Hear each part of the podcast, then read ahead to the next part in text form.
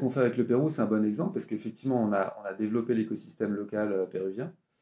et comme je disais, finalement, d'identifier les, acteurs qui, qui génèrent des écarts de tri pour pouvoir euh, les, récupérer, mais aussi après sur, euh, ce, qu'on appelle le tourteau, la matière sèche résiduelle de l'avocat, euh, trouver des filières qui permettent de donner l'alimentation bétail.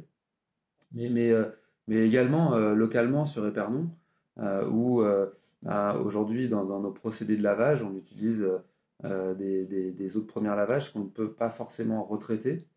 Euh, on avait euh, trouvé un partenariat avec euh, notre, interlocuteur, de, notre repreneur de déchets sur le site.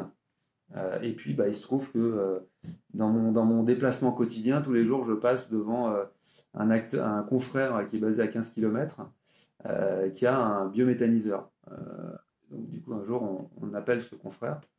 on lui dit, bah, est-ce que vous pourriez récupérer nos eaux de lavage, parce qu'aujourd'hui on les, on méthanise à 100 km de, notre lieu de production. Est-ce que euh, ça vous intéresserait de, récupérer? On, travaille, on a, développé un projet commun. Aujourd'hui, il méthanise du coup à 15 km de, notre site de production euh, nos, eaux de premier lavage. Et derrière, lui aussi récupère euh, finalement le, résiduel après méthanisation. Et ça lui sert pour épandre en partenariat avec ces agriculteurs locaux, euh, finalement des, ingrédients euh, nutritifs pour, euh, les terres qui sont voisines.